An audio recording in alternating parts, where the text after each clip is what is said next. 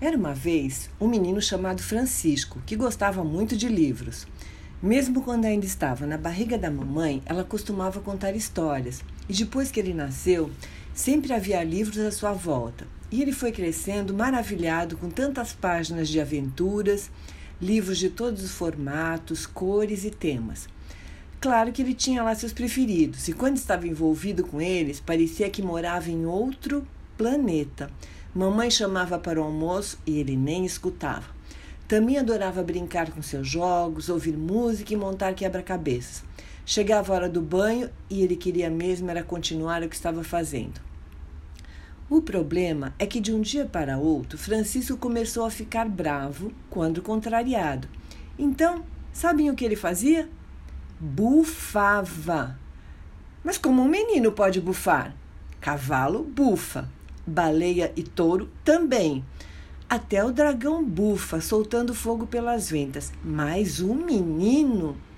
Parece engraçado alguém bufar. Uma vez ou outra, até pode ser. Mas começar a bufar do nada, por qualquer coisa, bom, aí não tem muita graça, não. Mas a verdade é que Francisco começou a bufar toda vez que não faziam o que ele queria. E mesmo a mamãe explicando que aquilo não era nada bonito, ele fazia de novo. Foi aí que, numa tarde, quando ele estava no meio de uma grande aventura num livro, ele ouviu um barulho esquisito vindo do corredor de seu quarto. Quando foi olhar, ficou espantado com a cena. Um exército de soldadinhos de chumbo marchava pela casa. Ele, que sempre brincava com seus soldadinhos, nunca percebeu que eles podiam se mexer e marchar de verdade. E não só podiam, como estavam todos bufando Sim, bufando, como Francisco. Ele achou aquilo tudo tão estranho que até piscou os olhos para ver se estava sonhando, mas não estava não.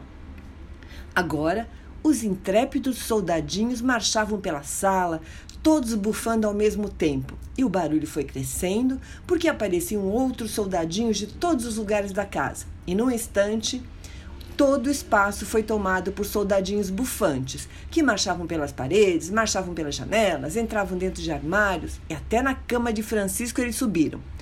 E Francisco foi ficando tão irritado com esse alvoroço todo e esse barulhão na sua cabeça que tapou os ouvidos com as mãos e escondeu a cabeça embaixo do travesseiro. Ficou lá bem quietinho para ver se acontecia alguma coisa. Aos poucos, abriu os olhos e, como num passe de mágica, os soldadinhos bufantes tinham desaparecido. Foi um alívio tão grande que o menino nem cabia em si de tanta felicidade. Suspirou aliviado e, pelo sim, pelo não, resolveu nunca mais bufar para reclamar. Vai que eles voltem. Fu, fu, fu, fu, fu, fu, fu, fu, fu.